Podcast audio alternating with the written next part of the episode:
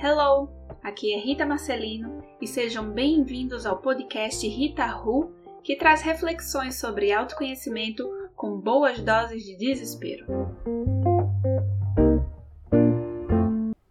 Olha quem aparece como se nada tivesse acontecido depois de meses. Mas a grande verdade é que eu estava vivendo muito do que eu vim falar.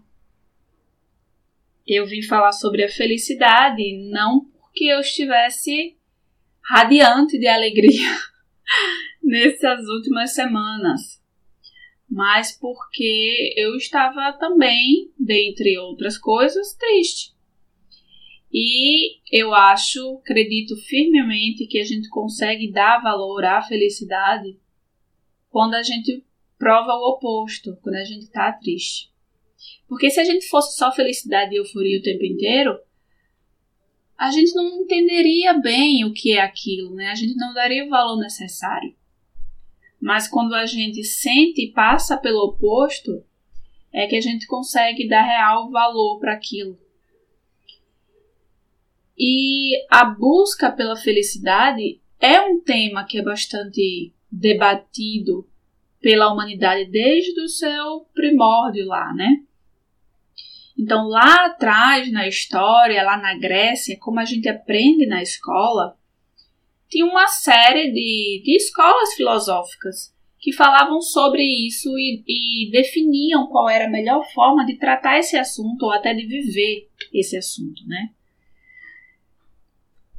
Eu fui buscando lá nos meus ensinos quando estava no colégio e buscando sobre a felicidade, como a gente constrói, como a gente lida com ela, eu voltei para os epicuristas, que se você não lembrar aí, eles eram liderados por Epicuro, né? E eles defendiam que a felicidade ela tinha que vir e ela só poderia vir pelos pequenos prazeres da vida e pela moderação.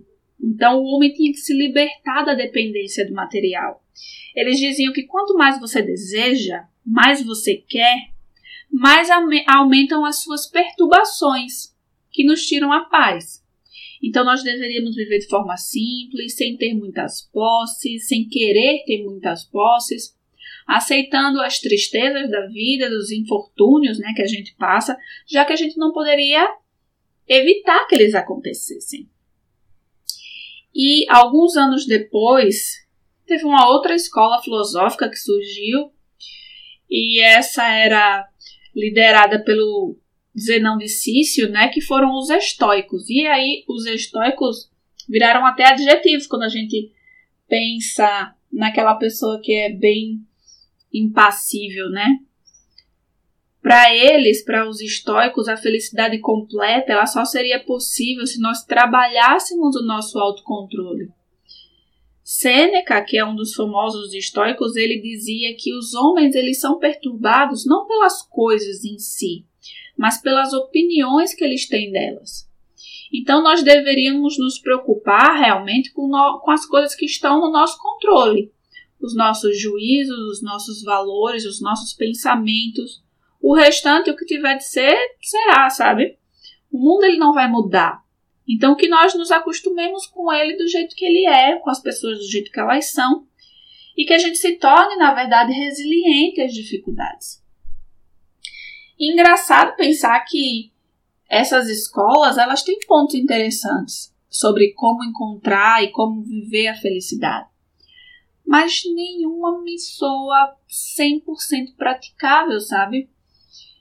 Que no final das contas, eu não acredito que se opor a crescer financeiramente ou ser conformista com a situação do mundo seja imprescindível para você encontrar felicidade. E então eu lembrei nessas minhas semanas contemplativas sobre isso, eu me lembrei de Schopenhauer, que é um pensador que é conhecidíssimo por ser profundamente pessimista. E eu me, me relacionava a ele de forma muito pessoal, muito íntima, porque, como canceriana, eu tenho um lado muito pessimista também. E por que, que eu trago um absoluto pessimista para falar sobre felicidade? Porque, na verdade, ele, ele juntou, ele elencou várias máximas sobre o que fazer para alcançar a felicidade. E sobre algumas delas é que eu queria falar hoje. Uma dessas máximas, Schopenhauer fala que nós devemos focar no presente. Nós devemos nos concentrar no tempo presente. Porque afinal de contas, o futuro e o passado, eles são incertos, eles são indeterminados.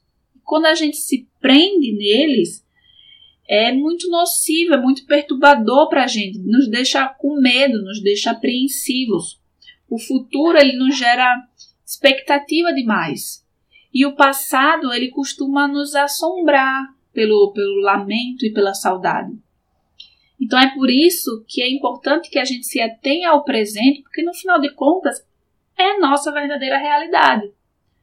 Quando por algum motivo nós encontramos momentos de paz e de serenidade, nós não devemos nos, nos perguntar se nós merecemos aquele momento ou quais são as razões pelas quais a gente está vivendo esse momento.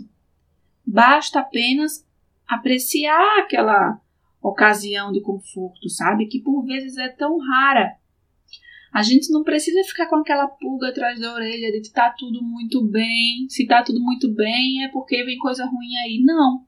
A gente tem que aproveitar o momento, porque se a gente está pensando em algo que pode estar tá por vir, a gente já perdeu. Ele fala também sobre a gente evitar a inveja. Que de fato a inveja é uma, uma força muito negativa. É uma energia muito negativa que ela se apodera assim do, do coração, né? Ela bloqueia a nossa alegria, porque quem está focado no que os outros fazem ou sentem, ele se descuida da tarefa de construir a sua própria felicidade.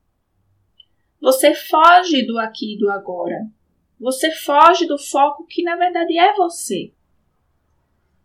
E você está preocupado com o que os outros estão fazendo, o que os outros estão falando, e ele fala, isso está intrinsecamente ligado com a próxima máxima que ele fala, que é sobre se desapegar dos resultados. Que é simplesmente você dar tudo de si no que você faz, já que é a única coisa que depende exclusivamente de você, é o que você faz. Então, a satisfação, a alegria que você deve sentir é de ter feito algo bem feito, de você cuidar do seu trabalho, da sua vida, do, do seu corpo, da sua mente, de bem feito. O resto não tem importância, o resultado não tem importância. O que os outros vão falar, pensar ou fazer não tem importância. O importante é você ter a consciência tranquila de que você fez o seu melhor. E cada máxima que eu trago aqui, ela é muito ligada com a outra, porque já é ligando com valorizar o que se tem. A cada dia nós deveríamos acordar e pensar em tudo aquilo que nós temos pelo que agradecer. Começando com um dia mais de vida, por um teto, uma cama, uma consciência para valorizar o que nós temos e que muitos outros não têm. Cada dia que você presta atenção ao seu redor e é grato por aquilo que você tem, você economiza o tempo que você estaria pensando em eu só seria feliz se tivesse tal coisa. Você vive o presente. Você foca naquilo que você tem. Você se desapega da opinião dos outros, do que os outros dizem que você deveria ter para ser feliz. Você valoriza o que você tem. Schopenhauer também fala que empreender é uma dessas dessas formas para ser feliz. Porque quando a gente tem planos, tem projetos, isso gera uma dose importante de entusiasmo na nossa vida. Não importa se esse projeto seja algo simples como é, cultivar uma planta, uma hortinha ou fazer uma comida muito gostosa. E olha que isso para mim nem é tão simples. Porque eu não cozinho bem, eu acho que não cuido tão bem de plantas, mas é, é o fato de ser algo pequeno, não precisar de grandes elaborações, sabe? Esses pequenos empreendimentos, eles são um tesouro. porque você aprende coisa nova.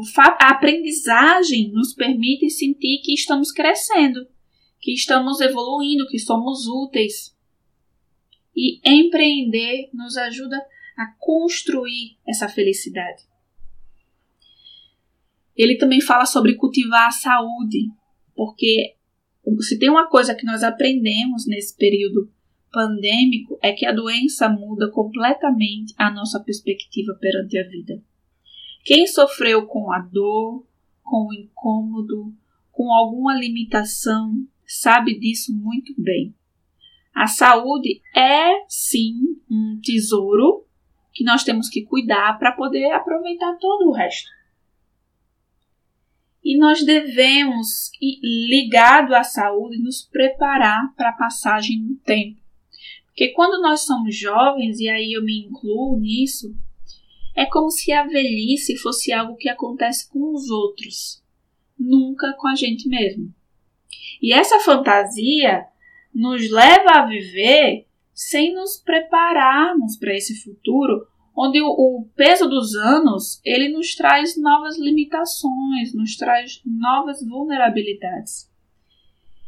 E é fato que quem se prepara para a velhice garante um, um, um melhor bem-estar nessa etapa da vida. E isso inclui você cuidar da sua mente, do seu corpo, da sua alimentação, da sua família, você cultivar amizades. E essas máximas, que são inúmeras, ele elenca 50, eu trouxe aqui algumas, para a gente refletir sobre como a gente constrói essa felicidade, porque é fato que se a gente ficar sentado numa cadeira na sala, deitado na cama, essa felicidade não vai se construir sozinha. Ela não é uma luz do sol que surge. Ela é construída dia após dia. E a gente vai percebendo quanto é a gente feliz quando a gente passa também por momentos de tristeza. Não quer dizer que quando a gente sentir felicidade vai ser sempre felicidade. Isso é irreal. Mas quando a gente se sentir um pouco para baixo, um pouco triste, a gente vai perceber as coisas que nos fazem felizes. E o quanto que se a gente dá valor para as coisas que nós temos, no final das contas a gente percebe que a gente já é muito feliz. O que falta é a perspectiva é olhar para o aqui e para o agora e parar de pensar que eu seria mais feliz se tivesse outra coisa, se eu tivesse outra profissão, se eu tivesse casada com o Brad Pitt, se eu tivesse o corpo da Gabriela Pugliese. É viver com o que você tem, sendo grato pelo que você é e cuidar do que você tem, do corpo, da sua mente, você aprender sempre coisas novas, você se preocupar com o seu, dar o seu melhor. E assim a gente consegue construir a nossa felicidade.